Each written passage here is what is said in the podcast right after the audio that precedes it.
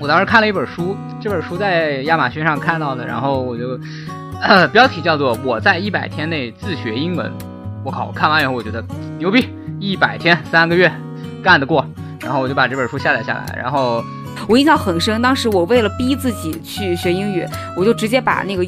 中英文字幕就先是关中文字幕，是一定关的。英文字幕可关可不关。然后我就把这个中英文字幕，呃，尽量遮蔽掉或者是关掉。然后一边吃饭一边去看美剧。然后最后结果就是那顿饭吃的我也不知道吃的什么味儿。然后那个美剧我也没有听明白他在说什么内容。有的同学呢，因为一直坚持听，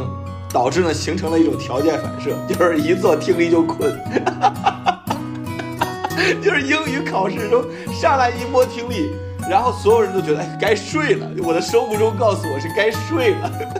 所以，如果你真的要感知文化，我相信单纯的学英语这件事情是不能让你感知文化的。所以我甚至更鼓励大家去多出去走走，多旅游也好，玩也好，像雪鹤那样骑车也好，对吧？或者像李彤这样直接出去求学也好。我认为直接去和当地人。直接去和当地文化接触，要比学任书本上学任何东西都要有价值。Hello，大家好，欢迎大家来到我们新一期的名字先不急播客。哎，那今天呢，终于实现了四人大团聚。哎，果然一聊到这种非常轻松的话题呢，大家都非常愿意 纷纷上线啊。那之前前几期话题其实相对还比较沉重，然后我们的朋友圈里面，呃，包括我们的评论区都收到了很多听友们的非常真诚的留言，特别感谢大家。那考虑到未来可能我们储备的几个话题也特别也特别的沉重，所以今天呢，我们就想聊一个轻松一点的话题，核心其实就把大家这个一些不开心的经历 说出来，让别人开心一下。那其实我们今天要聊的这个主题呢，就是人到中年学英语。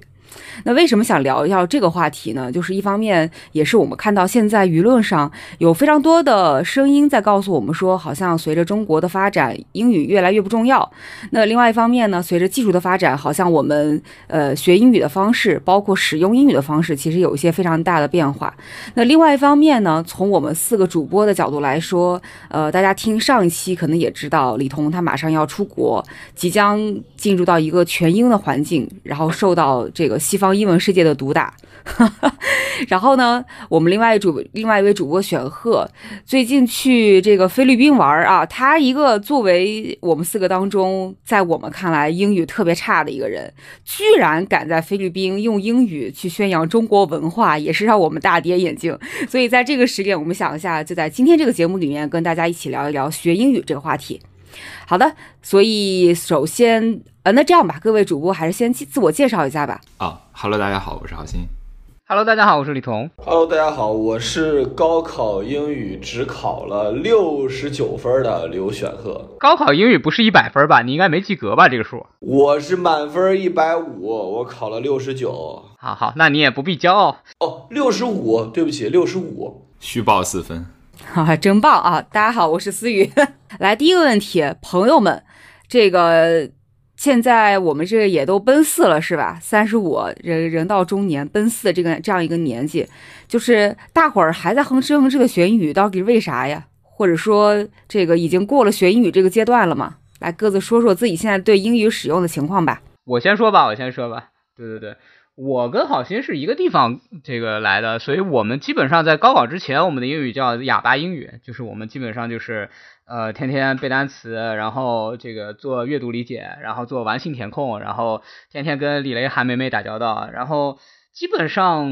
听力是有一些的，我们当时听力应该是三十分，然后非听力部分应该是一百二十分，然后口语是加试，不是所有的学校都要求这个口语的部分，就是大部分。就是山西的高考生，就我们那个时候是没有的，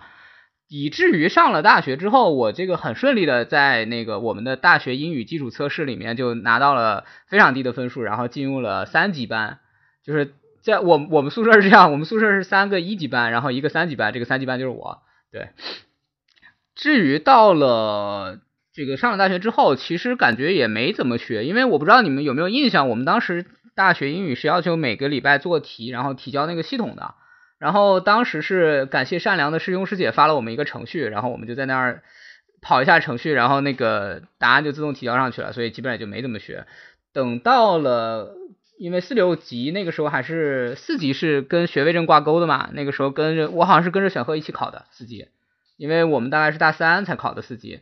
呃，就是低分飘过吧，然后六级就直接放弃了。等到了毕业之后，才发现我操，这个事情真是太傻逼了。就是我的工作，因为做媒体嘛，有一部分的内容是需要去看外媒，然后还有一部分的工作内容是需要跟外媒的记者去联系的，无论是说取得授权也好，还是取得一些信息源的核实也好，就是是需要这个东西的。哇，那个时候是巨痛苦的，因为那个时候的包括像谷歌翻译啊，或者是百度翻译啊，没有现在这么发达。我真的是拿着那个金山词典一个一个翻，翻了以后，然后写一篇很。很中式的这种英文的邮件，然后给人家发过去，然后慢慢慢慢的这样，呃，打磨下来吧，就是杂七杂八自己学一点。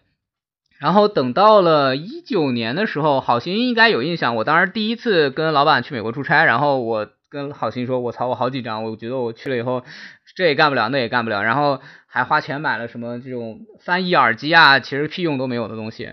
然后从一九年回来之后，我开始准备申请读书，就最早是申请海外项目嘛，然后后面改成申请读书，然后才开始系统性的重新学英语。啊，这里就是给这个国内某英语培训机构贡献了很多钱。对我大概是这么一个状况。对，哎，我们大学毕业的时候不要求六级吗？不要求，只要求四级。不是四六级都要求过吗？不要求，四级，四级就可以。哦。来吧，选赫带着迷人的微笑，六十五分的选赫。哎呀，我跟你说啊，我是坚持要参与这期节目的。本来这一期节目可以没有我，可是我说不行，这一期你们很快就会发现，没有我这一期不行。我是这一期的灵魂。你们说的弯路啊什么的，我很有可能还没有上路。整个我的英语故事，我可以一个人 solo 一段脱口秀，能讲一个小时。我刚才已经提到过，其中这个人生时间节点中很重要的一块，就是高考英语，我考了六十五分。呃，我为什么会第一次不小心说成六十九呢？是因为当时我们那个复读班啊，我就是因为考了这个成绩，所以去复读的啊。就是我考了这个六十五分之后，我们那个复读班，我们一共是六人间，就是分了上下铺，所以三个上铺的英语分别是六十五、六十五、六十九。唯一一个人考了六十九，似乎就高了我们一头。然后，但是呢，就是我们三个就成为了很好的朋友。呃，我第一次在高这个这个复读班，老师就是问成绩嘛，问多少分我说我 sixty five。我老师那个眼睛瞪得巨大，然后把这个数写黑板上，说 sixty five。我说哦，我说 yep。主打一个自信。你们居然还是英文复读班，还是英文教学？Absolutely yes。呃，这个我很多的英文故事，我这个节这个这个这个时块我先不讲哈，因为咱们这块聊的是我们为什么到了中年还在学英语。首先，第一，我自己还是默默偷偷的稍微在学那么一点点。比如说，我的桌边长时间放着新东方的一本高中英语词汇的小红书。我对自己的认知就是高中英语确实还是没有夯实这个基础。所以，我日常基本上都，哎，我甚至可以拿，哎，我就在我身后啊，我拿出来可以给大家随时看一看。就是，然后呢，我还留着，所以我高中的英语的所有的教材和那会儿的小单词本什么的，我一个都没有丢，因为我知道自己人生迟早都还用得到。以及呢，我也下过数个背单词 APP，对吧？我这里就暂时不为他们打广告了，但是他们都已经在我的手机里边确实沉浸了多少有一些日子了。换就是，其实呢，我跟李彤不太一样，我应该属于暂时还没有开始使劲学。但是我有一次跟好心说过一句话，我说我人生有一个预感，我觉得我与英语必有一战。好心这个家伙就说说必然也以你的失败而彻底告终。哎呦我的妈呀！这句话让我非常打击，但是呢，我也很不服气，所以我一直还是在坚定的保留了这个学英语的信念。至于为什么呢？就是。嗯，我的工作其实现在已经跟英语彻底没有关系了，就是我在教中文的辩论，彻底没有关系了。就是很多人找我们做英文辩论，我都以就是，呃，这个那不是中国人该干的事情为理由推掉了。呃。呃，但是核心的原因是因为我自己英语实在不好，我也知道美国有什么 NSD 啊这样的英语辩论联盟，我也很想挣那边的钱，但是我自己实在是不行。那我一直没有在学，一直现在没有在学，但是我为什么觉得迟早要学呢？就是我自己还是有一个回去上学的梦的，无论是出去留学，为什么李彤这件事情让我们这么让我这么羡慕呢？我自己还是有一个出去上学的梦的。另外呢，我也确实觉得这玩意儿对是就是真正意义上，比如说无论是查文献啊、看新闻什么的，用处非常非常大。所以我还是一直都是想去坚持的学，所以这个就是我目前的一个状态。嗯，呃，好，心最后说吧。作为我们英当中英语最好的，然后那我来介绍一下我自己情况。哎呀，跟你们都不太一样，我是一个高中英语非常优秀的优秀毕业学子。呃，高考应该一百二十分，我拿了一百一十二吧。然后，而且那一年英语特别难，就是所以应该是一个相当不错的分数。而且高中的时候，从小到大，其实到高中一直在参加各种英语比赛。口语大赛呀，包括什么英语话剧呀，然后英语什么演讲比赛呀，在参加很多这种比赛，什么英语什么什么大什么中学生综合能力竞赛呀，所以那个时候其实英语的底子非常非常好，而且呃感觉有一点学化了，就是没有什么事儿让我觉得用英语来说感觉非常怵的那种场景，从来没有。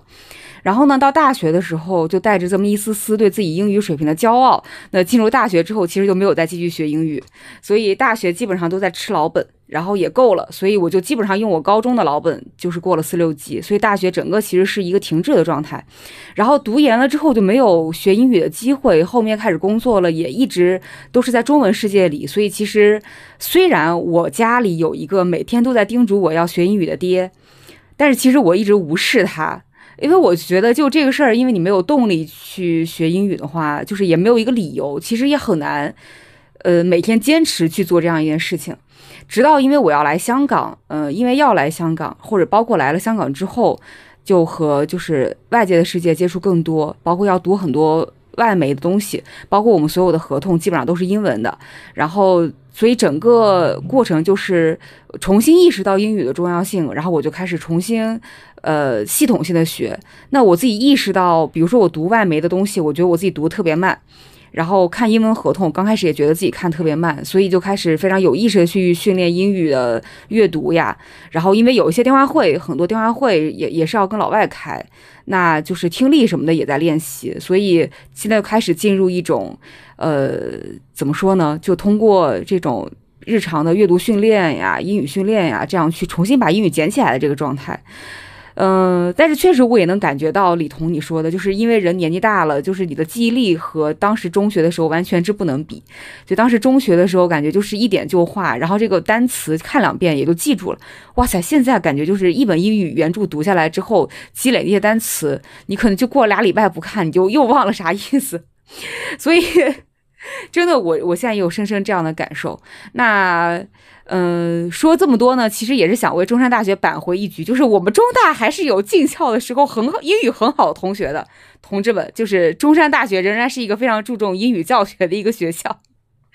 啊，对，我的情况大概是这样，来吧，好心，作为我们当中英语最优秀的，然后也是从一个高中时候不咋不咋好好学，然后现在出国之后英语倍儿溜，每天都要跟老外打交道的这个优秀。英语学习者代表来分享一下你的经历吧。我呢，我自己刚才想了一下啊，我自己的经历大概可以分成三个阶段啊。第一个阶段叫做看山不是山啊，这个基本上在高考，基本上在高考之前就是这个样子。我我其实高考之前对于英语我是没有任何的感感触的，就是因为它只是我们高考的一个科目，我必须得把它学好，并且其实我我不知道我不知道李同是怎么理解的啊，这个我们不用纠结。但是在我们那儿，呃。有听力，但是听力不算分儿，明白吗？就是高考的时候听力是不算到成总成绩里面的。所以我其实整个高中阶段我是没完全没有，就是训练过任何一点听力啊。我的听力完全来自于自己，比如说平时看看美剧啊什么的。但是大家也知道，其实看美剧你看多少。都是不会对你实际的、实际的英语有任何帮助，可能只是有一点点语感而已，但是实际没有任何效果。所以我其实，在高中之前，不仅是哑巴英语，也是一个聋子英语，我只会阅读，嗯，然后只要就是高考考到这个分数就可以了。对，所以我其实高考分数还不错，但我绝对不能说是一个英语好的人。那这一段时间，我自然也是。其实没有任何意愿去学英语的。我还记得我跟我爸妈一段对话，我爸妈当时说：“你怎么你不好好学英语，你以后怎么办？”我说：“我以后我我以后送送水。” Pardon？我们以前送水就是家里面有那个饮水机嘛，就有人送水嘛，扛水上来。对我爸妈，我爸妈就说：“啊，你不好好学英语怎么？我送水，我不用英语。” 就是青春期嘛，叛逆嘛。然后后来。后来其实上了大学之后呢，绝大多数情况下要学英语，主要就是因为要出国。因为就之前咱们也聊到了，我可能在很早的时候就有了这个想要出国的这么一个打算。那出国最最最最重要的，也是最最最困难的一部分，呃，就是你要通过英语考试，或者说通过一个研究生入学考试。虽然它不是英语考试，但是它里面用的英语特别特别的难。对它本来的本意不是考你的英语，但是作为我们的中国学生来讲，就是他本意要考的那个东西没问题，只是英语不行。对，所以这也是里面非常非常难的一部分。所以我整个大学可能花了非常多的时间在学英语啊。那这个阶段其实是我的第二个阶段，叫做看山又是山啊。然后其实就是在。真正花了很长时间背单词，那我我其实当时准备的是那个 GRE 考试。现在其实很多很多学校申请的时候都不太需要 GRE 考试了，在那个时候是需要的。然后那个 GRE 考试是非常难的，然后那个词汇我我不知道大家见过高中就是大学的时候见过我拿那个一个一个很厚的一个书啊红宝书，那个是 GRE 词汇的书，那个词汇是非常难的，而且里面词汇其实很多词汇包括美国人都是不知道的，特别特别难。嗯，所以。它其实就是在考你的一个你的英语能不能支撑你作为一个研究生去，呃，甚至有一点学术性的这么一个这么一个水平，对，所以很难很难。然后当时背单词，那个单词至少最少要八千个，就是你背的非常熟练的最少要八千个。然后我背单词背了背了整整一个暑假，就是每天我规定我每天早上起来几点钟开始，一直到中午吃饭几点钟结束，到下午几点钟再开始，到晚上什么时候结束。然后我我光背单词，划磨的把那个就是一个卡片啊，我用一个卡片遮住这个单词的意思，然后背背这个单词的意思。那个卡片磨坏的都磨坏了三张，就大家可以想象一下，就铁杵都磨成针的这种感觉。怎么说呢？就是这个这个阶段是非常非常努力的在学英语，然后包括后面也有托福考试嘛，托福考试里面包括听力，然后那个时候就显现出来我高中的水平有多么差了，因为我托福考试我的阅读是满分，然后我最差的是听力。就是这个，其实，在学生呃中国学生里面是非常罕见的，因为大部分学生来讲，啊，阅读肯定是都都大家都是很好的，但是最差的是口语，反而我最差的是听力，这是第二个阶段嘛。当然后来很顺利了，也申请到学校，然后就出国留学了。那到那就基本上进入我第三个阶段了，就是看山又不是山了。就是这个阶段，我其实从来没有说我要学英语，没有这一个过程。我的我的整个的生活变成了我要我要生活，我要学习，我要工作。对，那只要我要顺利的生活、顺利的学习、顺利的工作，那我必然是在不自觉当中就要去学英语的。我会去模仿别人，对吧？或者很多很多单词，其实你知道，生活中的单词是是很难学来的。就是我很少很少会觉得哪个课程或者哪一本书或者哪一个什么，它能够教教会你生活中英语该怎么说。啊，所以其实到后面就真的就是又是一个看山不是山的一个过程了。那在这个过程中，我其实觉得是我英语水平提高的最快的时候啊。那要远远比我就是哪怕是在大学非常认真的准备考试的时候，要要厉害的多得多得多。对，所以就是无招胜有招了吧？嗯，好心这个是属于已经现在学英语已经就上岸了，特别成功的。那。咱咱几个来分享分享，就自个儿学英语现在走过什么弯路吧，就是，对吧？在一路的摸爬滚打，然后这位呃童爷显然是考试确实不是很尽如人意哈，确实结果上是这样。选赫呢，作为一个每天默默的摸着高中英语单词，悄咪咪的学那么一奶奶的，但是。哎，但是选赫你也不能这么说，毕竟你也是就是敢于去菲律宾跟大家用英语宣扬中国文化的，所以这点还是觉得你非常非常优秀。那从我自己个人角度，我也觉得这两年学英语确实，呃，体验过体验到了很多高中时候其实没有走到的弯路，或者说，嗯，以为自己可以通过某种方式学英语，但是其实也没有能够学学的特别好的这样一些方法。来吧，大家分享分享，快把你们不开心的事情说出来，让我们开心一下。就是你们在学英语的时候，对，都走过什么弯路？来，玄鹤，嗯，来吧，同学们，你们前所未见的这个学英语的这个弯路们来了。我非常早就开始学英语，就是我父母很重视这件事情。早就是首先啊，你们可能比如说在很多学校那会儿可能是小学才有英语课，甚至到了比如说小学有的学校是三年级之后才有英语课。我从幼儿园就开始学英语了，就是我们幼儿园就开始有英语课。然后我们从小学一年级就有英语课，而且我父母很早就是我人生中唯一有印象的非常早的辅导班都是英语辅导班，就是于是呢，我一直在学英语，学到大概四年级左右的时候，有一天我爸辅导我奥数，因为那个时候要做这种奥数题嘛，我爸辅导我奥数之后，发现了一个非常非常麻烦的事情，就他很难与我进行交流，尤其是在做到就是几何题的时候。因为他发现我不知道哪个是 A 点，也不知道哪个是 B 点，就是我学到四年级英语，我甚至都没闹明白到底这些字母是啥意思。于是给我的英语的学习打下了一个不是那么好的开始。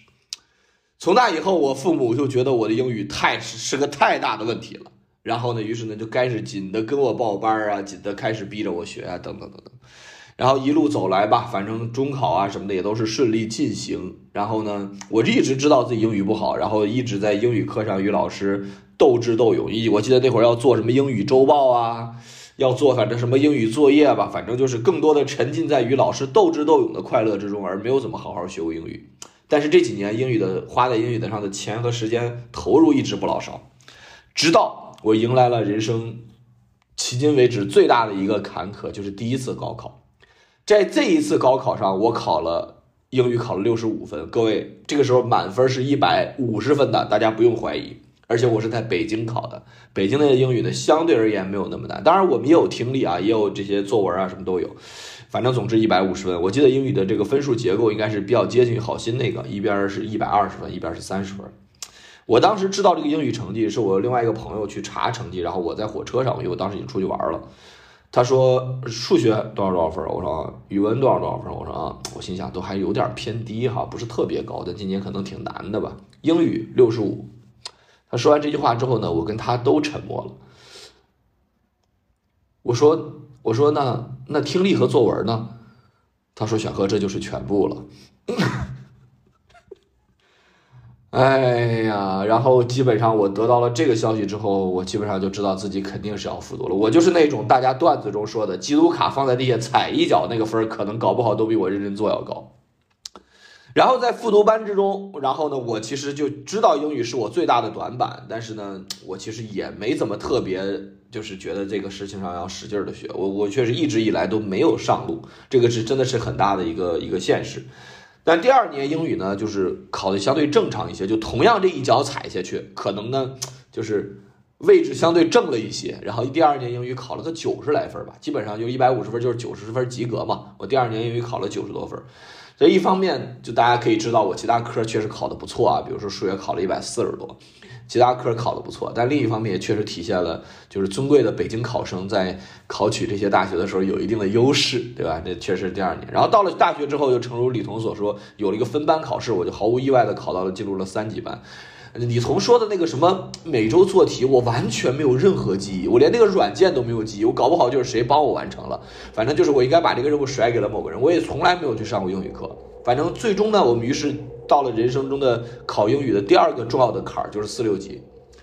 我跟李彤不一样，李彤还是低分飘过，我考的绝对比李彤高。我跟李彤不一样的是，我有丰富的英语实践经验，因为我在大学的时候去欧洲骑了一趟自行车，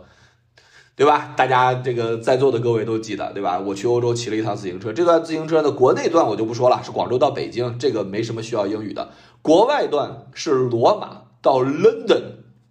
对吧？到罗马到伦敦这个全程，那我都是要用英语的。从到希斯罗机场转机开始，然后对吧？到罗马机场，反正这一路，你无论是沿街乞讨，还是问路，吧，还是跟人聊天，反正总之这一路我是一直在说英语的。这一路也最终成就了啊，这个今日之刘选赫，觉得自己英语还觉得一方面觉得要学，另一方面同时也觉得还可以。在这一路上呢，我曾经诞生过多多个英语名场面，比如说我在希斯罗转机的时候，我不小心把我的笔记本电脑丢掉在希斯罗了。就是那会儿笔记本电脑不是要拿出来安检吗？拿拿出来安检，然后我就没拿回去，就丢在希斯罗机场。这件事情等我到罗马才发现，我一路就在不停的给希斯罗机场打电话，直从罗马开始一直到米兰，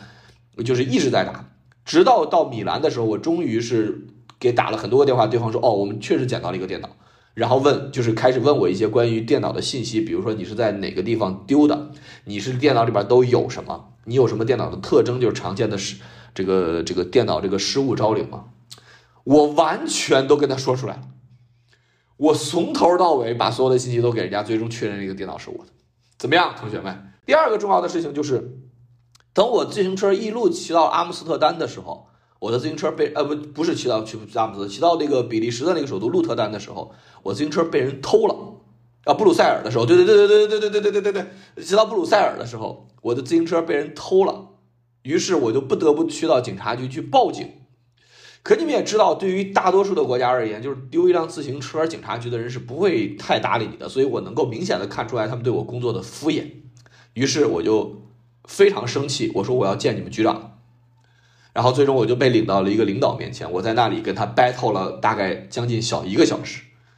就是我大概的意思就是，我说你们布鲁塞尔，the capital of Euro，为什么呢？因为当时欧盟总部在布鲁塞尔。我说你们这个布鲁塞尔作为欧洲的核心啊，就是任何一件事情对于你们而言，可能这件事情不重要，但是对于每一个普通人而言，这可能都非常重要。我说我作为一个人从中国一路骑车骑到北京，不拉不拉不拉说了好多，对吧？晓之以情，动之以理，但最终当然这个事情没有解决，对吧？但是我在那里至少啊跟他聊了将近一个小时。哎，这是我的第二个名场面，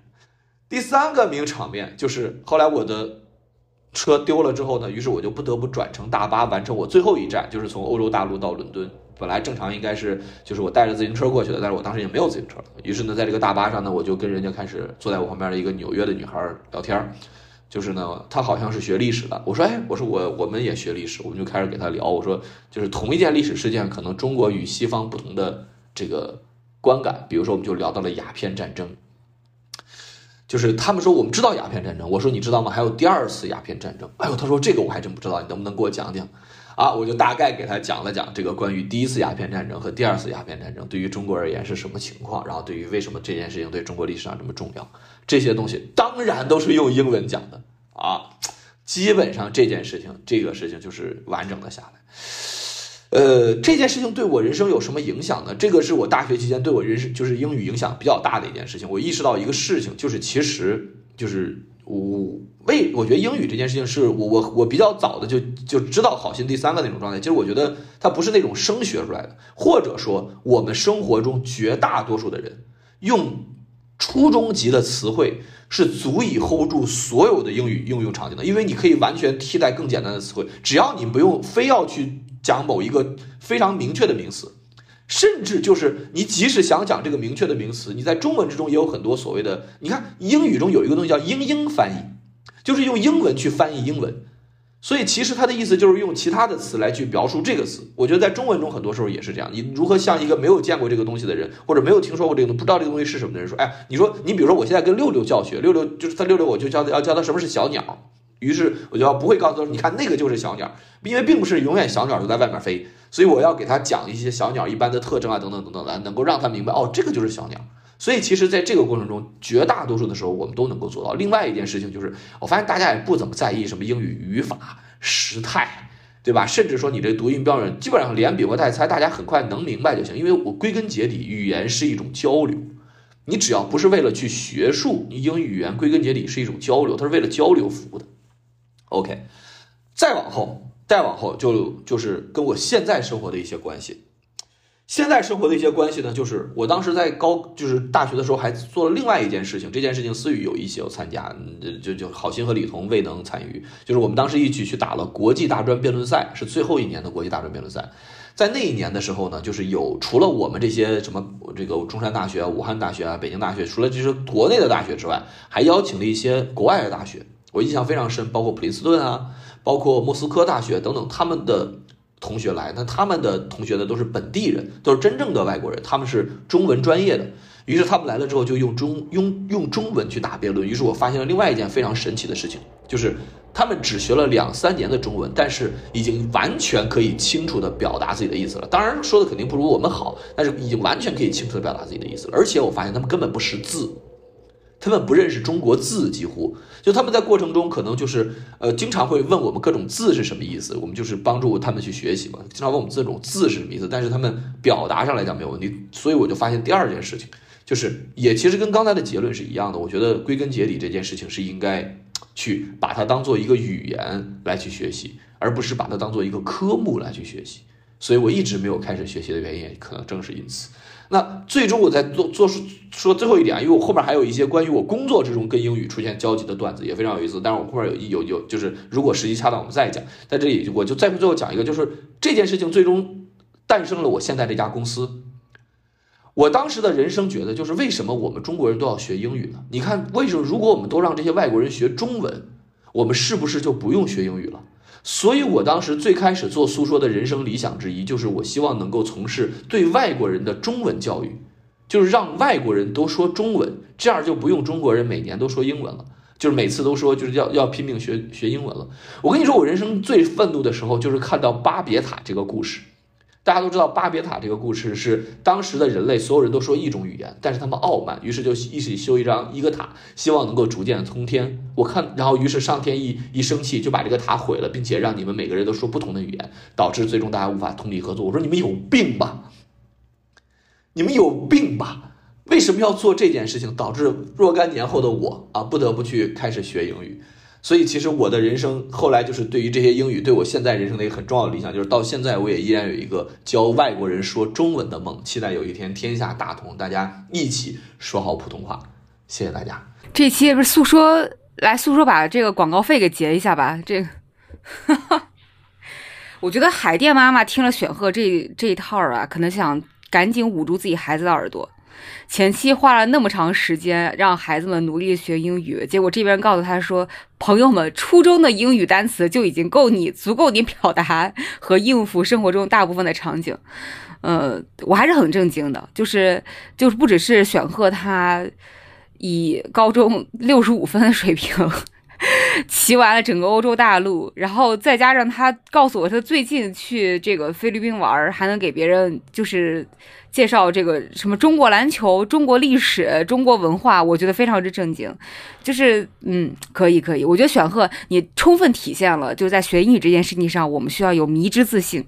这个特点。来，李彤，你说说吧，讲弯路啊，讲弯路，我都我我，对我都已经快忘了主题是什么了，我感觉这是个诉说的介绍会，呃。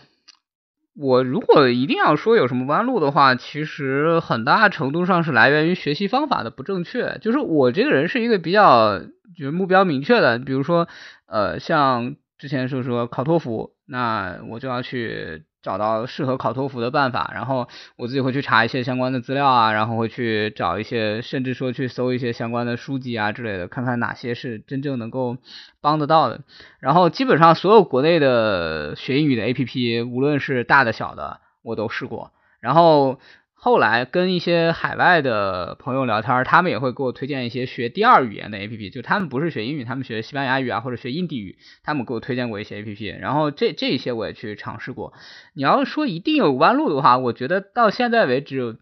我觉得很有意思的一个事情就是，我当时看了一本书，这本书在亚马逊上看到的，然后我就 标题叫做《我在一百天内自学英文》，我靠，我看完以后我觉得牛逼，一百天三个月。干得过，然后我就把这本书下载下来，然后发现作者是刘选赫，写的是从开始到放弃一百天，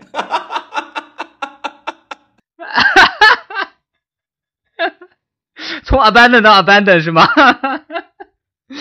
对，然后我就把那本书看看完之后，他其实讲了一个方法叫一百 LS 方法，然后我猜 LS 是 listening and speaking 的意思，然后他是这样讲的，就是你先挑一个你特别喜欢的电影或者电视剧。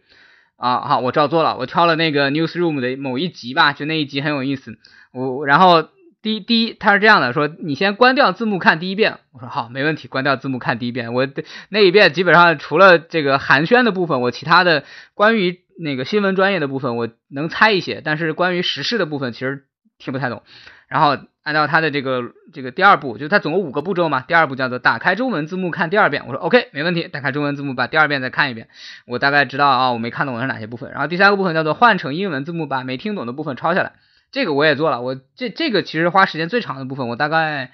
花了小一个礼拜吧，把那个东西抄下来一 全抄下来。没有没有全抄下来不至于，寒暄的部分对吧？你天气怎么样这种东西肯定不用抄的嘛，对不对？然后一些跟新闻专业相关的词汇我也是很懂的，就就就也不用抄下来。然后第三这第三个部分，第四个部分就是反复把听不清的片段就是拆开来听，就一句话一句话，然后去跟读。跟读完了之后，这是第四部分，最后是关掉所有的字幕，然后接下来再看九十七遍。我操！我当时看到这个方法以后，听看起来觉得很牛逼，因为他自己宣称是说说是呃叫什么美国国防部训练外外外籍人士用的一个方法，然后我也不知道这个方法具体是不是真的是这样的，但是我就去尝试了一下，我做到第四步的时候我就放弃了，所以我也不知道这个方法具体有没有用，但是它花费了我确实将近两个礼拜的时间，但是我。感觉对我其实没有任何提升的，这算我走过的最大的一个弯路。其他的真的不，你这俩礼拜就是光抄的剧本了，是吧？就 哎，对，就抄。对我对这个美剧，就对 Newsroom 这一集熟悉程度得到了极大的提高。对，就是原来我只是大概知道这集讲的是啥，然后后来我对于这集他们讲的一些什么立场啊、宣宣传的一些东西啊，我都非常清楚。这个我是认为我是在整个毕业之后的学习过程中遇。算是走过的一个弯路吧，因为我觉得这两个礼拜对我来说没有任何的提升，我也没有就除了对剧情更熟了以外，呃，其他的其实都是在有指导的情况下去做的。比如说我举另外一个例子，就是你们可能知道有一个软件叫多邻国 （Duolingo），哦，真的是非常好用，它的那个它的那个理念是非常好的，就是呃有点像好心说的第三个部分，就是我是为了生活中所用的英语而去给你做的这个教学的这套体系。多邻国它不是说上来以后先教你个什么单词什么东西，不是，它所有的都是场景，基于场景的。比如说我其实，呃，我想想，我大概是应该是一九年去美国之前，我把那个多邻国里面关于去旅行，就是酒店、海关的这些部分，呃，我都把它那部分学了一遍。对我来说是一个很大的提升，因为什么呢？你在中国学的这些东西，你到了国外你会发现他们用应用是完全不一样的。真的是完全不一样，就是你你说的一个东西跟人家说的一个东西不是一个东西，就是你你你，嗯，这个有点像什么呢？就是你在国内用了很多很书面的词汇，但是人家跟你讲的是一个很普通的一个词汇，对吧？比如说，哎，对你比如说你说我打个车，你你可能在如果用特别正式的中文说我要叫一个出租车，但是你在国外那我打个车。就这样，大概是这个感觉。哎，那李彤，你有没有想过，就是因为你从一九年开始就准备出国嘛，然后你学到了现在大概三四年的时间，但你觉得英语一直卡在一个瓶颈上，那原因是什么呢？我觉得最大的问题在于说，我其实不太需要去实际上跟别人用英文去交流，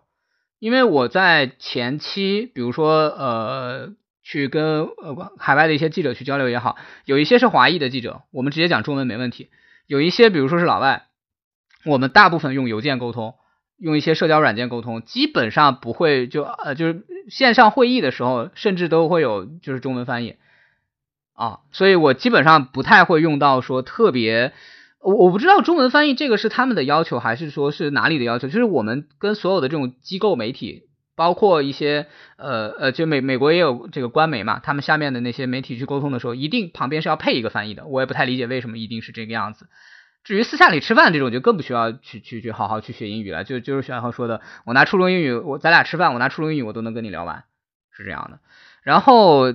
我真正需要用到的时候，就是我说我开始申请学校，学校会有对托福有一个分数的限制。比如说我之前最早想申请那个学校非常好，那个学校乔治城大学，它的分数限制是一百一十分。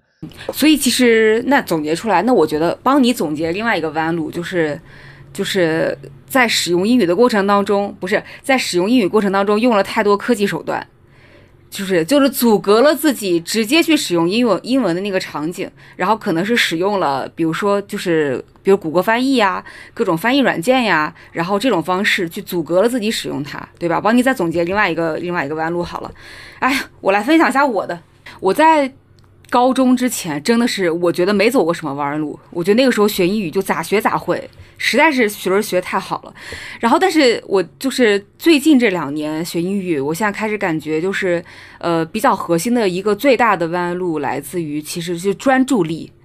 就是我们起希望说一心多用，希望说自己能够在生活当中无数次的穿插英语，但这个想法在学英语这件事情上是完全没有效的。比如说，就是吃饭的时候看美剧，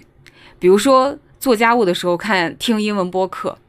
然后就比如说，就是走路的时候、跑步的时候，你你开一个什么英文歌、英文播客之类的这样的东西，就是我们以为可以，或者说我以为可以在我的日常生活当中随时让英语弥漫弥漫在我的周围，但我发现这个效果其实非常非常差。我印象很深，当时我为了逼自己去学英语，我就直接把那个中英文字幕就先是关中文字幕是一定关的，英文字幕可关可不关，然后我就把这个中英文字幕呃尽量遮蔽掉或者是关掉。然后一边吃饭一边去看美剧，然后最后结果就是那顿饭吃的我也不知道吃的什么味儿，然后那个美剧我也没有听明白他在说什么内容。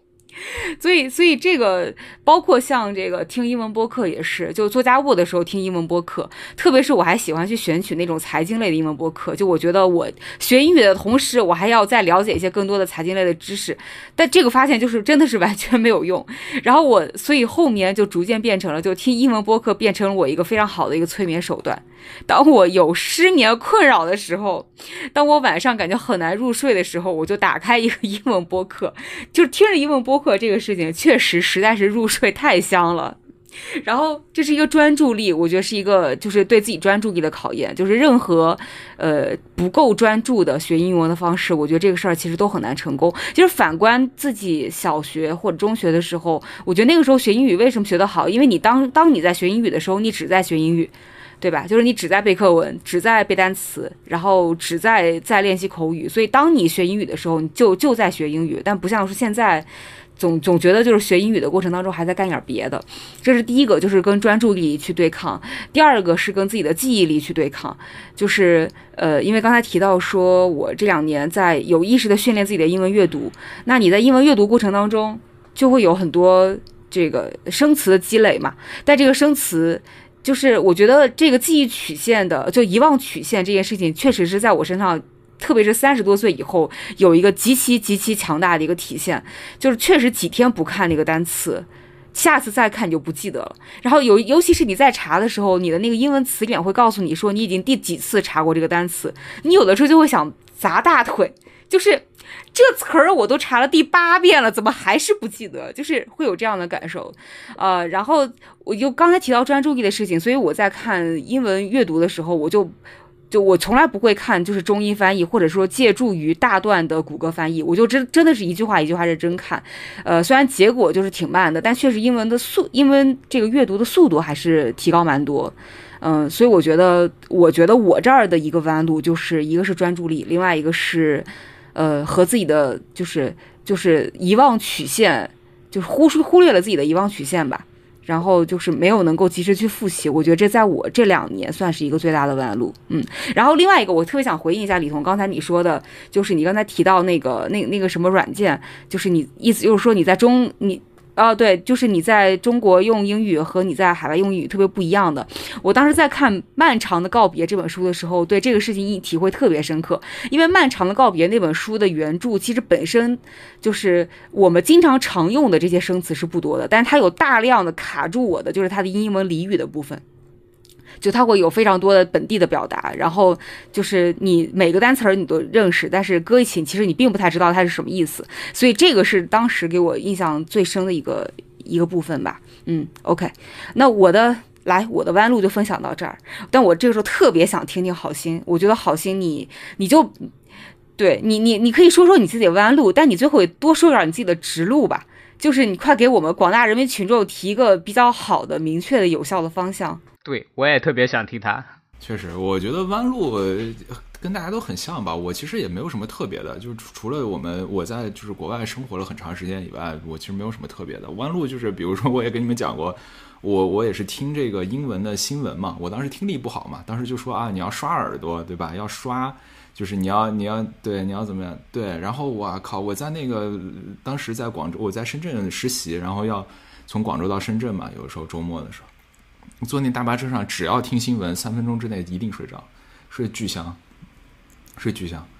呃，醒来之后那新闻还在播，整个人神清气爽，对于我睡眠质量帮助特别高。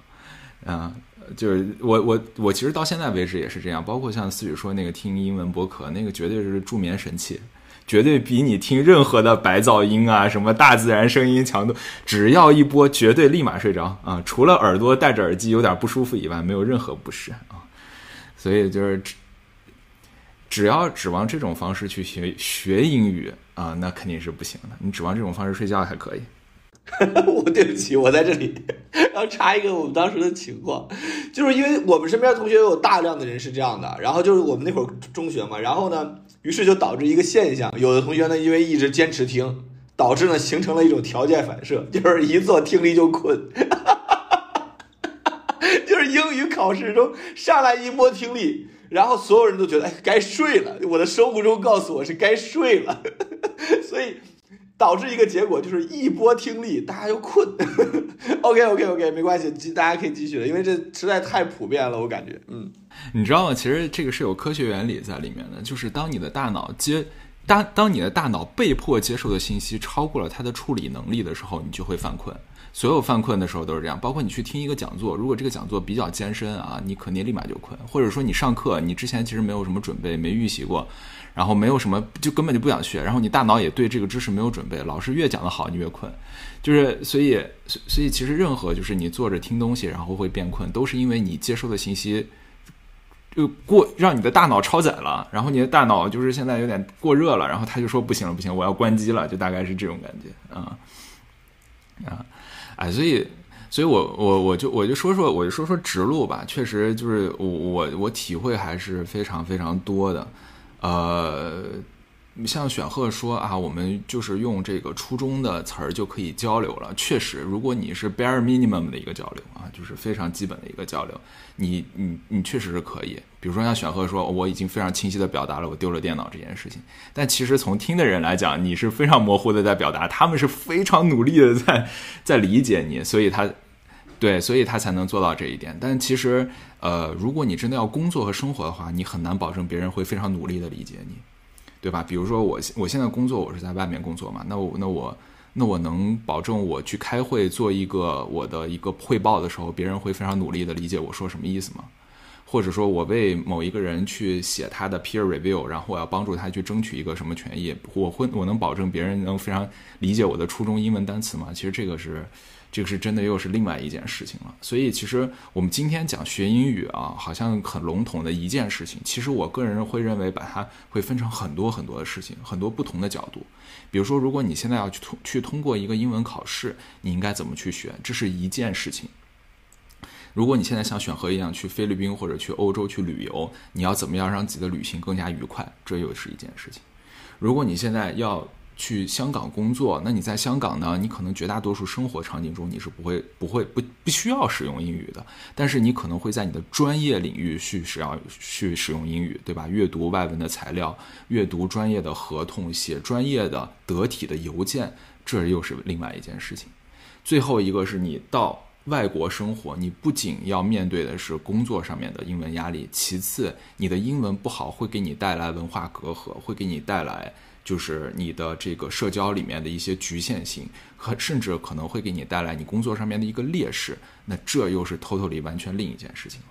对，所以我希望就是大家在学英语的时候要搞清楚自己是在学什么，这一点很重要。对，它不只是英语。所以像选和刚才说的，说，哎，你看那些。那些老外对不对？两年就可以把一中文说的贼溜，虽然他们一个中文字都不认识，那是因为他们的目的很明确，他就是要打中文辩论，他不需要认识中文字。呃，所以所以要搞清楚自己是学什么。那我我的体会就更深了，就是像思雨刚才说的这些俚语啊，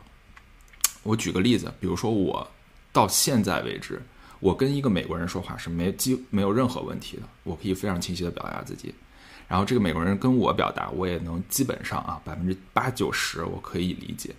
但是如果两个人美两个美国人在一起说话，我是听不懂的。很多时候我不能百分之百听懂他们说什么，因为里面太多的俚语了，对，太多的这个呃就是带着的一些东西了。比如说，比如说我之前我至今啊我在看 TikTok 啊或者什么的时候，我都会哎发现这个东西我其实不认识，我其实不知道。比如说，你们有谁想过？我把水管的水打开的特别大，然后这个水涌出来，这件事情要怎么说吗？一个英文单词可以形容，它叫 grouch，就是的，I turn on the faucet，然后水 grouch 出来了，就是这种词其实没有人知道的，但是如果你如果你找一个普通的美国的农民，他都是知道的，所以你会发现你跟他的词汇量是没有没有交叉。然后我之前有一个朋友，他是一个 A B C，然后他就说，然后他聊天就只能用英文聊天，他不会中文打字。然后那个时候我们就提议说，我们去我们去吃饭吧，然后吃哪家哪家饭店。然后他就说，I'm done with it，I'm done with it，down 就是那个上下左上下左右那个下那个 down。然后我当时就就就很不明白，就是说他是到底是反对这个意见呢，还是同意这个意见呢？对吧？就在我们感感觉好像说，哎，这个东西我不要，我就把它扣下去，对不对？就是 I'm done with it。对，但是其实我问他以后，他说这个这个意思就是说，我觉得这个点子很好，I'm done with it。啊，这是很好哎啊！天哪，我还理解错了，哦，我还以为是我吃烦了这一家。嗯，OK。对，所以你看这里面，I am done with it 五个单词，每哪个单词都是小学水平的，对不对？合在一起不知道，嗯。对，所以我觉得还是那一点吧，就是你到底要做什么。如果你真的就是为了生活，那就去学生活英语去。然后最后一点，其实其实我还想提的是，呃，所谓的刷耳也好，练习也好，我觉得没有兴趣本身重要。我觉得，我觉得第第一点呢，就是你先要给自己一个基本上 OK 的英语水平，这个英语水平可以让你去通过英文去找一些你感兴趣的东西。然后第二点是什么呢？第二点是你真的去去看你感兴趣的东西，比如说我其实看很多英文书我都会困，但我之前看那个芯片战争的时候，我我去我 Chip War 的时候，我确实是不会困的，因为它第一它首先写的非常好，第二这个内容我非常感兴趣。对，包括我之前也说过，我听很多英文播客，我到现在听啊，我都直接睡，直接立刻睡着。对，但是我其实呃就是看有一个 YouTube 的视频，然后那个博主我之后会可以推荐给大家，如果需要的话，我可以放在 Show Notes 里面。他讲的就是哲学和历史，他其实是一个在美美国的一个有点偏向于左翼共产主义的这么一个啊哲学的一个学生吧。他会讲很多什么是马克思主义，什么是呃呃社会主义等等等等，什么是纳粹，什么是法西斯主义，就他会讲这样的一些科普视频，里面其实有很多很多的专业名词，就是关于哲学的，关于思想方面的。但一方面他表达很好，一方面我非常感兴趣。所以我就可以学得会，对我就可以学得会，我反而了解了很多。然后，嗯，我觉得第三点其实跟思雨说的那个，就是啊，有一个单词我看一遍不知道，然后我把它记下来；第二遍我看还是不知道，又把它记下来；第三遍我看还是不知道。这个特别特别常见，这不跟年龄没有关系，跟记忆力没有关系，这是因为你看到这个单词的场景过于单一，你只在读某某一种。文献或者说某一个语境下，你会看到这个单词，然后你看到这个单词的时候，你只会去阅读它，这只是你接触这个单词的方式之一。但是大家想一想，我们中文是怎么学习的？比如说像选和刚才说教六六小鸟，他教教六六小鸟这个东西的时候，绝对不是说写出来“小鸟”两个字，然后告诉六六说记住小鸟，对不对？然后下次再把这个两个单两个字拿出来说认不认识？不认识的话，啪打你一下，对不对？第二次了啊，小鸟，记住，肯定不是这样子的，一定是什么呢？啊，你看到这个这个鸟在这儿飞，这就是小鸟，然后你还会教它说，他还会说啊，鸟鸟鸟，对吧？你还会跟他说这是叽叽喳喳或者怎么样。下次你见到小鸟的时候，你还跟他说记不记得什么？这是小鸟鸟，对不对？所以它其实是一个立体的输入，你看到了它的形象，你知道了它的叫声，你知道它有不同种类。你知道它的字长什么样子，你知道它的发音，你还会跟别人说，对不对？你还会跟别人说啊，鸟或者怎么样，我喜欢鸟或者什么的。所以每一个单词对于很多英文是 native speaker 来讲，它是个立体的存在，它是会既说它，也会读它，然后也会跟别人去解释它，等等等等。但对于我们来讲，它是个单一的存在，它只是阅读当中的一个生词。这样去记忆它，其实是非常非常难的，非常非常难的。哎，你说这个，我确实是，哎，你这样说确实非常有道理。因为我刚才说的这个场景，就是出现在我读《Cheap World》这本书的时候。然后我读这本书的感觉跟好心特别像，因为他写的非常精彩，所以这是少有的我读英文真的完全不困，甚至读到失眠的一本书。但里面确实就是有一些单词，我真的查了八遍，然后 还是记不住。然后就最后合上书以后，可能过了俩月，看在别的书里面又见到这个单词，然后我就就是。重新查了之后，我再想起来，OK，是在 Cheap World 里面读过的，确实是，嗯，我觉得好像说的很对，就是没有这种全方位立体的去使用这个单词的场景，啊，对，他在我这儿就没有印象，嗯，没错，我觉得下次可以尝试一下这样，就是如果你真的很想记住这个单词的话。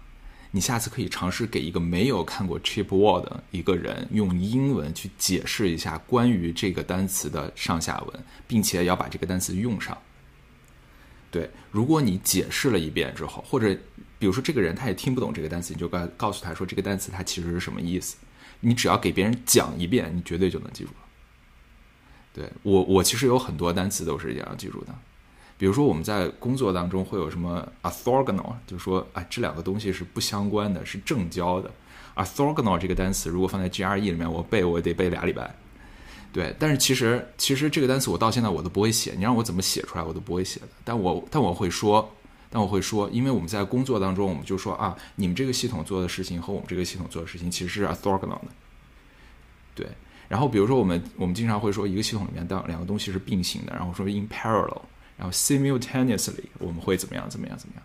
？simultaneously 这个词非常非常长，你让我拼我是拼不出来的。但是他要说的就是一个同时的，同时他们会怎么样？怎么样？怎么样？对，这这里我可以补充一个小的点，就是呃，好好心应该知道，你知道那个投影仪那个单词吗？project，嗯，projector，就是呃，对，大部分大部分我们学都是学项目那个意思，对吧？但是因为我们有一些需要去做展示的时候是要用到投影仪的，然后需要跟那个就是地接人员去沟通，但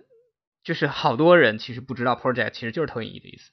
这个其实也是挺有意思。就你完如果不用的话，你完全不知道它代表这个东西。我们之前去日本去办那个婚礼的时候，然后珊姐就想跟那个酒店的人说，说我需要一个投影仪来投我们那个东西，然后珊姐不知道投影仪什么意思，我说你就就是 project 就这个词。我我也有一个类似的，就当时就当时我在米兰的时候，就是从罗马一路打一路到米兰嘛，不要不断的要给这个希斯罗机场打电话，然后呢，就是最终就是不是对方说有个电脑嘛，然后就问我，就是你你你做你在哪个 terminal？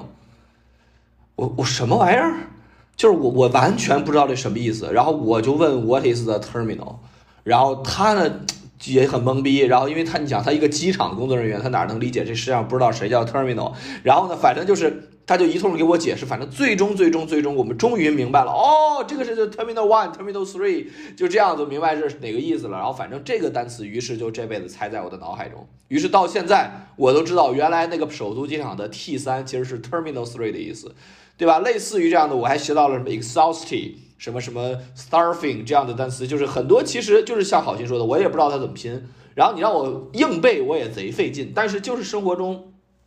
真正有了这个场景之后，然后我用那么一两次，哇，老子的词汇量里边就我的字典里就出现了这个东西。嗯，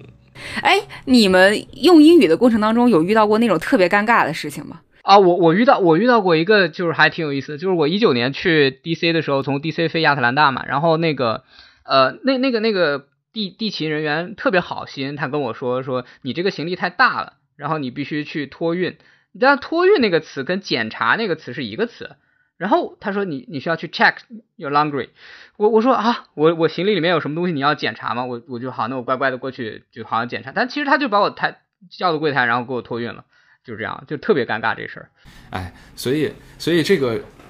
对，所以其实其实就是有很多很多词，我自己啊，就咱们今天主题是学英语嘛，其实我一直都在学习，但我学英语的过程并并不是我在学英语，我是在接触，我是像一个 baby 一样在接触这个世界。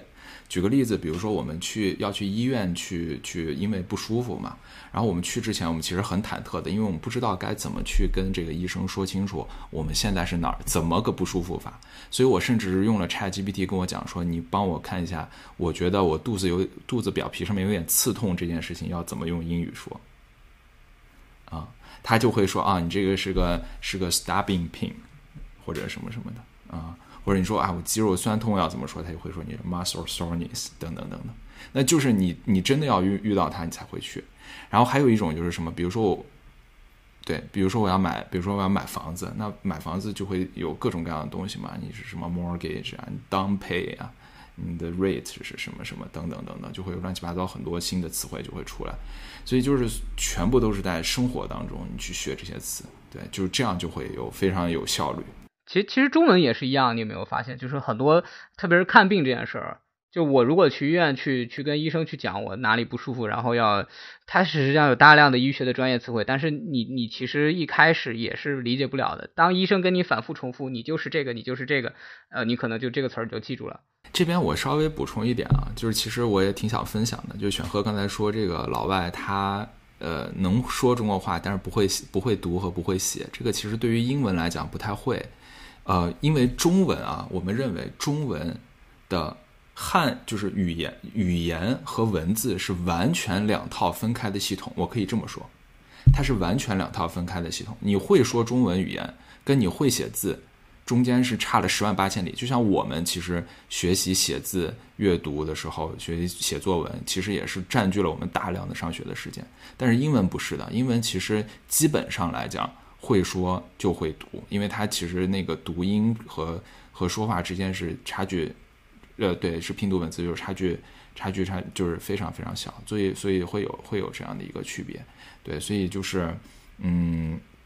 不能以这种就每个语言可能都有每个语言不不一样的一个地方吧。呃，哎，刚才好心你提到说你用 Chat GPT 帮你去寻找一些。呃，就是和医生交流的方式，我特别想问问你们，现在在这样一个 AI 时代，包括李彤也提到说，你之前有很多的呃会议啊，也是通过人人工智能的形式会去翻译。那我想问问你们，你们觉得呃 AI 时代，你们大家其实还有必要学英语吗？就是对我们的下一代来说，既然其实即时通讯、即时翻译已经变得如此的方便，那。说实话，我们通过这些技术手段也已经完全能够实现我的目的。那比如说以我自己为例，呃，我基本上可以靠 GPT 帮我去写合同，然后我在写大段的对外撕逼的文章的时候，我也会请 GPT 帮我修改一下语法，然后就是那一下子可以让我的这个 这个这个这个英语邮件变得非常的专业。那我特别想问问你们，你也会干这个事儿？对，所以我就很想问问你们，就是你们其实觉得 AI 时代。就对我们的下一代来说，呃，特别是考虑到他们长到十几二十岁的时候，肯定 AI AI 技术是更成熟的，那他们还有必要这么认真的、那么细致的去努力提高自己英文水平吗？那我先说吧，呃，我觉得这个问题其实刚刚好心已经解答过了，就是说你学英文的目的是什么？如果你只是说我跟别人发发邮件，然后我写一些撕逼的文章，或者是说我只是去为了看懂一些。这个海外的一些呃，比如说报道也好，或者一些 paper 也好，那我觉得其实你用 ChatGPT 也好，或者 Google Translation 也好都没有问题。但是如果是像刚刚好心说的，说你是为了去工作，跟别人去打交道，特别是跟人去打交道，那我觉得学英文是非常非常有必要的。就是很简单，你如果不学，你其实是不理解它背后的一个文化内涵的。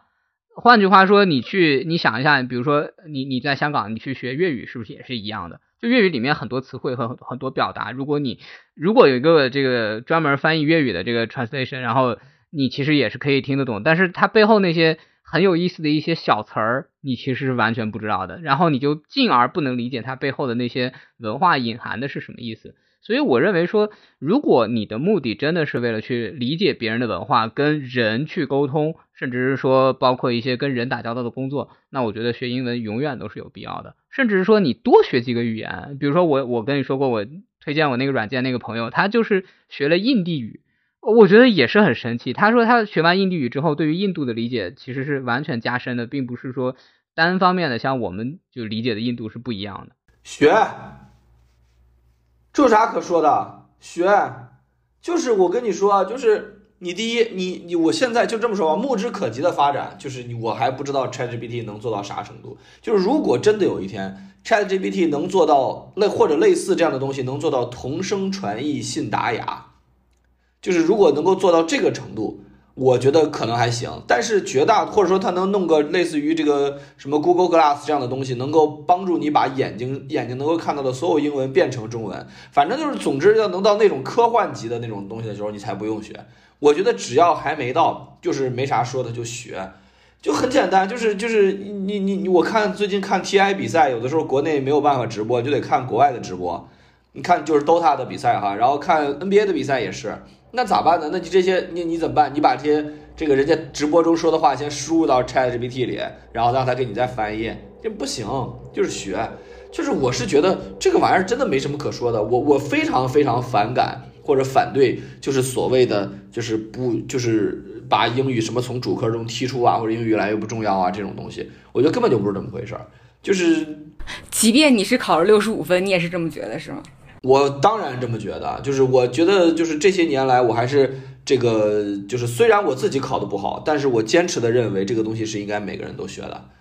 对对对，而且就是这是你了解世界的一个窗口，宝贝儿们，就是这件事情，你只有这样的话，你才能够读到所谓，比如说西方人是怎么看待中国的，西方人是怎么看待世界的，他们是怎么思考问题的。尤其是我不断的听说啊，我尤其是这个听说，这个好心待会儿可以，我觉得他可能能够更有经验的发言。就是我听说不，就是英语与中文看似是两种语言，但背后其实是两种思考问题的逻辑和方式，对吧？可能就是两种的语言背后的其实是一种逻辑。那这种东西就更是一种你打开世界的一个一个窗口了。所以总之我的觉得就是学没啥可说的，给我背，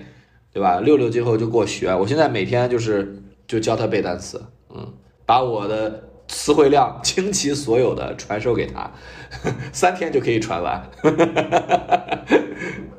哎，你你说这个，我特别想回应一下，就是呃，但我的态度其实目前也是这样，就是但我的理由可能跟你们不太一样。我认为，其实，在工作领域的很多，就是目前的很多工作吧。已经完全是可以用呃智能去替代，因为这个不这个时候其实不太涉及到文化的部分，更多的是一个信息的表达。这个部分其实我觉得是没什么问题的，用现在的 GPT 的技术。但我想说的是文化的部分，因为我最近的感受是因为那个 Chip Wall 那本书就芯片战争嘛，当时我自己看完英文版之后就看得废寝忘食。后来我发现微信读书上面有出了中文版，然后我就迫不及待的在朋友圈跟所有我的朋友推荐了这本书，邀请大家去看。但是后来有些朋友看完之后的反馈其实并不是很好，然后我就很好奇，我就重重新去翻了一遍中文版，我确实感觉到就是读中文版的时候。的那个感觉和他的那个有些文笔上的韵律和有些这个怎么说写作的味道和英文版读起来确实感觉完全不一样。然后另外呢，还有一部分就是在英文版当中可能并不方便传递给中文世界的一部分内容，确实中文版当中也用特别信达雅的，好吧，信达雅的语言去给他翻译了过来，所以。是的，所以后面我的很多朋友读完了之后给我的反馈，并没有觉得这本书特别好。然后类似的一个案例就是，我当时看那个，呃，有有一本书，就是其实写一个，呃，海外的一个 A B C，那他遭遇了性骚扰，而且是呃，就或者说遭遇了强奸吧，然后是被一个这个 Stanford 的一个非常。优秀的牛逼的游泳运动员遭遇了这样一个过程，那他就写了一本书，叫做《Know My Name》，中文叫做《知晓我姓名》。那个女孩叫 Miller。然后呢，这本书写完以后，呃，就是我当时看了英文版的时候，我感觉就是第一次体会到了什么叫特别特别好的英文文笔。特别美丽的英文文笔，但是它翻译成中文之后，确实就少了那个味道。所以我特别同意选赫的，就是说，呃，其实因为它有不一样的语言文化、不一样的思维方式、不一样的表达方式，所以从体会文化和了解另一个民族、了解另一个文化的角度来说，我觉得学英文是特别重要的。但我反而是觉得，其实工作当中现在已经在使用的，比如说就以我为例，就看合同呀，然后或者是撕逼啊这样的，就是其实你的英文。水平不需要到一个特别绝对的极其的高度，而通过智人工智能手段已经可以帮助你实现到这个水平了。嗯，我不知道好心你现在在海外你是有什么样的感觉？我和你们的意见完全不一样啊！我是在另一边的。首先呢，首先其实我本质上来讲，我是个科技从业者，而且我是个相对比较科技进步主义者。所以，所以其实大家如果只是把 Chat GPT 它里面的中英文对照的一个能力当成是一种翻译能力的话，那就太低估这一次的大语言模型了。对，本质上来讲啊，对于大语言模型，它其实对于语言是没有任何感知的，就是它不需要感知语言。他已经学到的是语言背后的那一层，你们讨论的文化也好，逻辑也好，什么这等等等等，就是语言背后那个东西，那个那个你无法描述的，已经很强大的一个逻辑链条。他学的是这些东西，至于语言，只是他表表达的一个载体而已。而且，作为大语言模型来讲，它其实对于语言的运用是非常非常强的一个部分。就是你可以说这个大语言模型，比如说它其他能力不行，比如说啊，我们没有办法靠这样的人工智能去呃去去养老，或者没有办法靠这种人工智能去去去自动驾驶，对不对？你这模型这么厉害，我们自动驾驶为什么还没上路？等等等等。但是语言恰恰是它最最擅长的一部分。所以你找 ChatGPT 去搞语言，那就对最没错了。但是呢，我我其实也并不是说我们从现在开始就不需要学英语了，因为就像选赫说的，就是我们并不知道这个技术能够落地到像生根发芽到我们生活当中的每一个细节，还需要多长时间，对吧？当然了，就比如说，如果真的就像我们那个《流浪地球二》里面一样，有一个戴在耳朵上面，立立刻就可以。用的同声传译的一个东西，那当然是最好的。但，但实际上可能还有一段距离。那在这个距离的过程当中，要学，但是不要以一种我学完英语我就可以去做白领，然后去去写 PPT、去写报告的这种方式去学。我觉得更多还是偏向于一种啊，嗯，我们可能要背以不时之需的这种方式去学。所以我其实有点反对说，嗯，就是咱们。嗯，一直在这个义务教育阶段，包括这个基础教育阶段的这样的一个学英语的方式，其实这种学英语的方式现在已经能用就是 ChatGPT 以及类似大语言模型极大的去替代了。但是它有一些替代不了的部分，反而是我们没有学的部分。对，就好像选和那种出去以后跟一个旁边纽约来的一个妹子怎么去聊鸦片战争，这个反而是现代大语言模型不行，但我们实际上也没有在学的东西。对所以大家能明白我这个逻辑吗？就是我们意义上的学英语，好像是让孩子去上辅导班考试，然后考一个比六十五分更高的分数，对吧？但是事事实上，其实这件事情已经足够让用大语言模型或者人工智能替代了。而它替代不了的部分，我们现在学习也没有再学。就是功利性的部分，功利性的目的的部分，其实大语言模型已经 OK 了。那只不过剩下来的，呃，一方面是你刚才提到生活部分，另外一方面也是我有提到的文化感知的部分。其实这个部分是属于还是需要个人去学英语的重要的理由。如果你真的要感知文化，我相信单纯的学英语这件事情是不能让你感知文化的。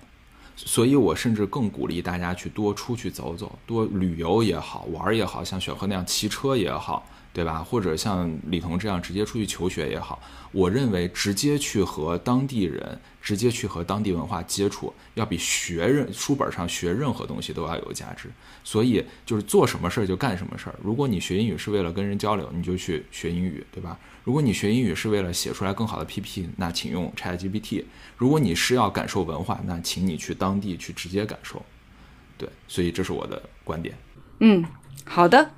OK，好，那今天时间也聊得差不多了，那我们这个这一期的闲谈就在此告一尾声。那不管咱们的听众朋友们，你的英语水平是好是差，那我相信在我们这四个主播当中，或许都有或多或少你可以找到你能够这个就是。感同身受的模板，那所以不知道你们学英语有没有什么发生什么趣事呢？也非常欢迎大家给我们留言和点赞。好了，那这一期节目到这里就全部结束啦！再一次感谢大家的收听，希望大家在学英文的道路上畅通无阻并且从英文世界当中也能感受到自己的快乐。Ok 拜拜各位。拜拜谢谢大家。拜拜。拜拜。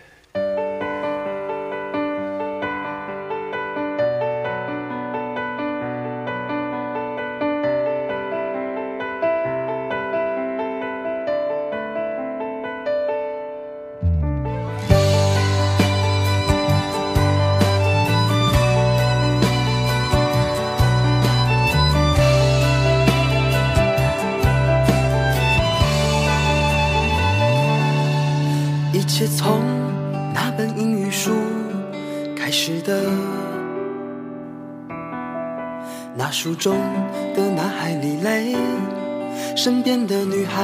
名叫韩梅梅，还有吉姆、莉莉和露西，凯特琳、涛和昂可王，一只会说话的鹦鹉叫 Polly，它到处飞。